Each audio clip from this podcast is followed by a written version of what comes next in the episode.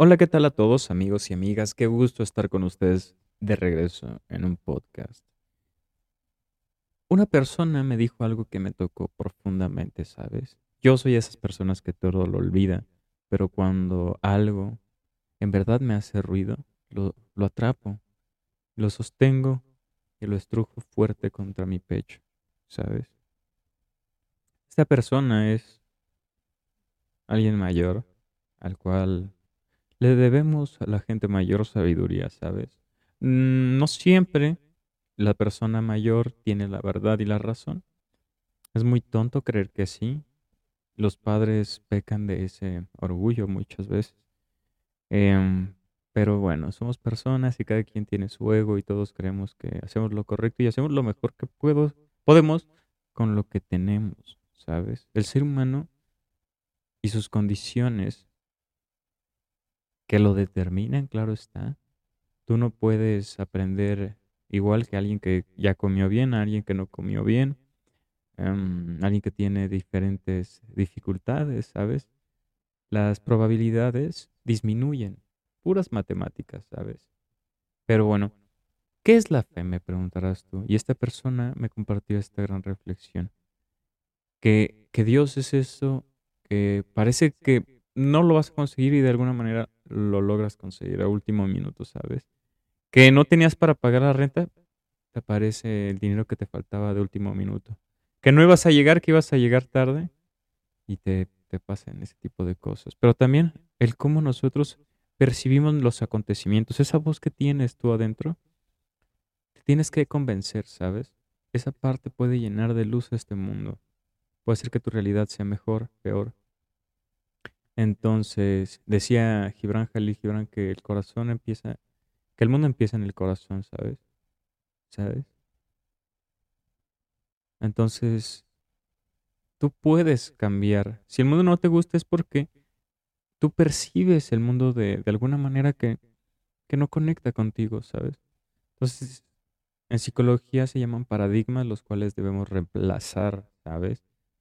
No es que la cerveza sea mala, es un líquido, pero es el estima que la gente tiene en base a lo que ha vivido, el cómo se relaciona con ella, ¿me entiendes? O un cuchillo. Un cuchillo te puede servir para picar carnita, verduras, pero también para matar. Entonces, es el valor que le damos, decía Marco Aurelio, filósofo estoico. Em, no son las cosas per se, sino el valor que tú les das.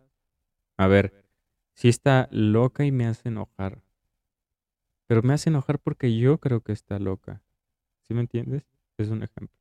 Pero si yo creo que... Yo no me enojaría así, porque ve muy rara. Entonces me da risa.